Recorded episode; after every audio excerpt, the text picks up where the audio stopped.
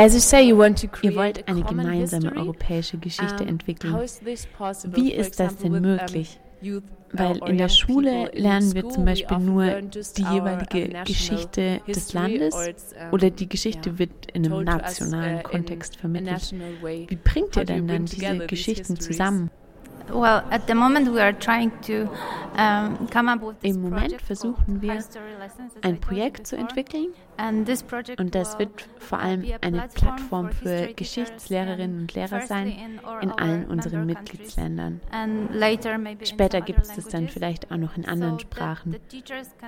Und dort können die Lehrerinnen und Lehrer Materialien finden, die nicht nur die Geschichte des eigenen Landes vermitteln, sondern einen geschichtlichen Überblick über ganz Europa vermitteln.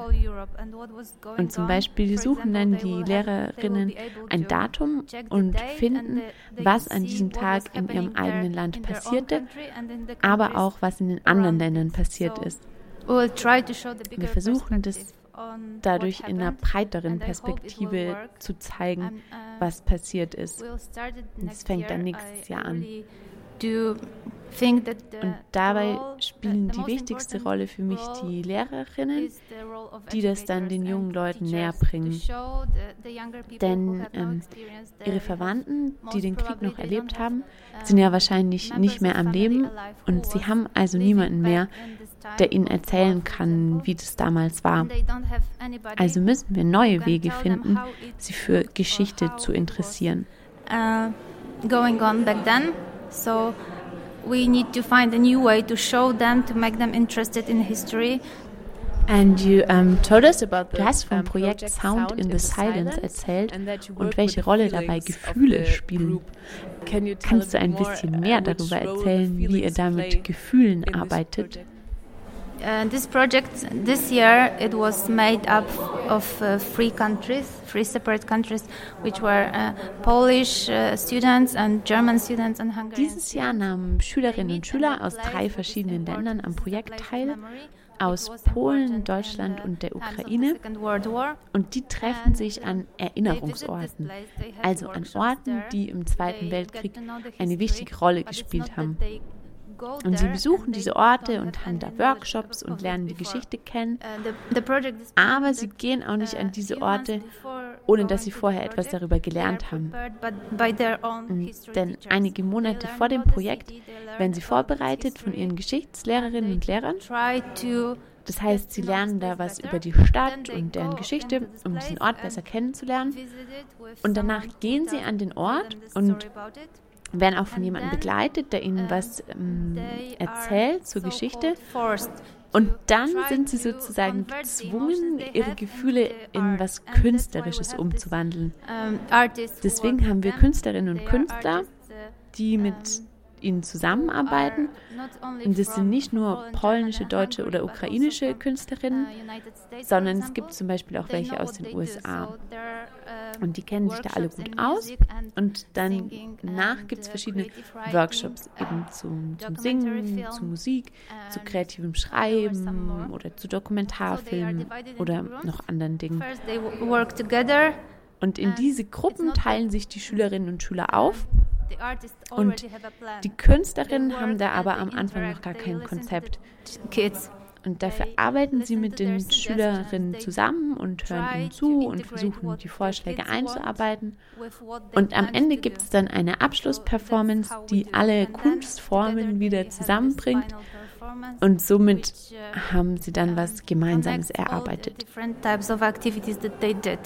So they try to work out something together um auf die Erinnerungskultur zu kommen, was ja oft kein so leicht zu verstehender Begriff ist. Wie drückt sich denn eine Erinnerungskultur beispielhaft in eurer Arbeit aus? Also zum Beispiel daran, wie an bestimmten Tagen gemeinsam erinnert wird oder an euren Publikationen zu bestimmten Themen. Wie wird denn konkret in eurer Arbeit sichtbar, dass es um Erinnerungskultur oder Erinnerungskulturen geht? On our website we have this uh events calendar and in this calendar we try to put all the events which are were important Wie gesagt, haben wir ja diesen Veranstaltungskalender auf unserer Website und hier werden alle also Veranstaltungen gesammelt die in unseren Mitgliedsländern wichtig sind, aber auch aus anderen Ländern, zum Beispiel aus Litauen, Estland oder aus Österreich und eigentlich aus allen Ländern, die mit der europäischen Geschichte des 20. Jahrhunderts ähm, zu tun hatten. Und auf unserer Website kann man also nachlesen, was an bestimmten Tagen, zum Beispiel in Rumänien oder in Deutschland, passiert ist. Also man kann die Geschichte aus verschiedenen Blickwinkeln oder Perspektiven betrachten. Also weil wenn man Informationen über Geschichte sucht, dann macht es keinen Sinn, nur über ein Land zu lesen, weil was in einem Land geschah, hatte auch Auswirkungen auf andere Länder. Also Und bei uns sieht man da in einer breiteren Perspektive, wie das alles zusammenhängt. Das ist sehr wichtig und sehr interessant.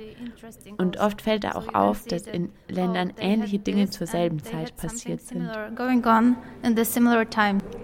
Ja, was mich hier noch besonders interessiert und wonach ich auch schon ein bisschen gefragt habe, wie bringt ihr denn diese verschiedenen Erinnerungskulturen zusammen?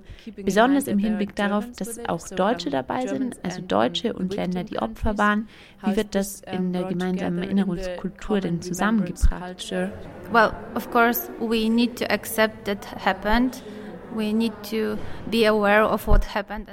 Und wir müssen natürlich akzeptieren, was passiert ist. Und wir müssen uns auch dessen bewusst sein, was passiert ist und welche Länder Feinde oder Täter oder Opfer waren. Und trotzdem leben wir jetzt aber in anderen Zeiten. Das müssen wir auch im Kopf haben. Und dennoch müssen wir daran arbeiten. Also es ist sehr schwer, ich muss das sagen, es ist sehr schwer. Und es ist schwer, all diese verschiedenen Länder zusammenzubringen. Und man kann nicht jedem gerecht werden und jede glücklich machen. Das heißt, wir müssen einen Weg finden, sodass niemand angegriffen ist und dass niemand benachteiligt wird. Aber wir müssen auch Gemeinsamkeiten finden. Also was wir gemeinsam haben, und das ist eigentlich das Wichtigste, also sich bewusst sein, was passiert ist und Gemeinsamkeiten finden und die Geschichten zusammenbringen. Common things and trying to unite some, somehow the history.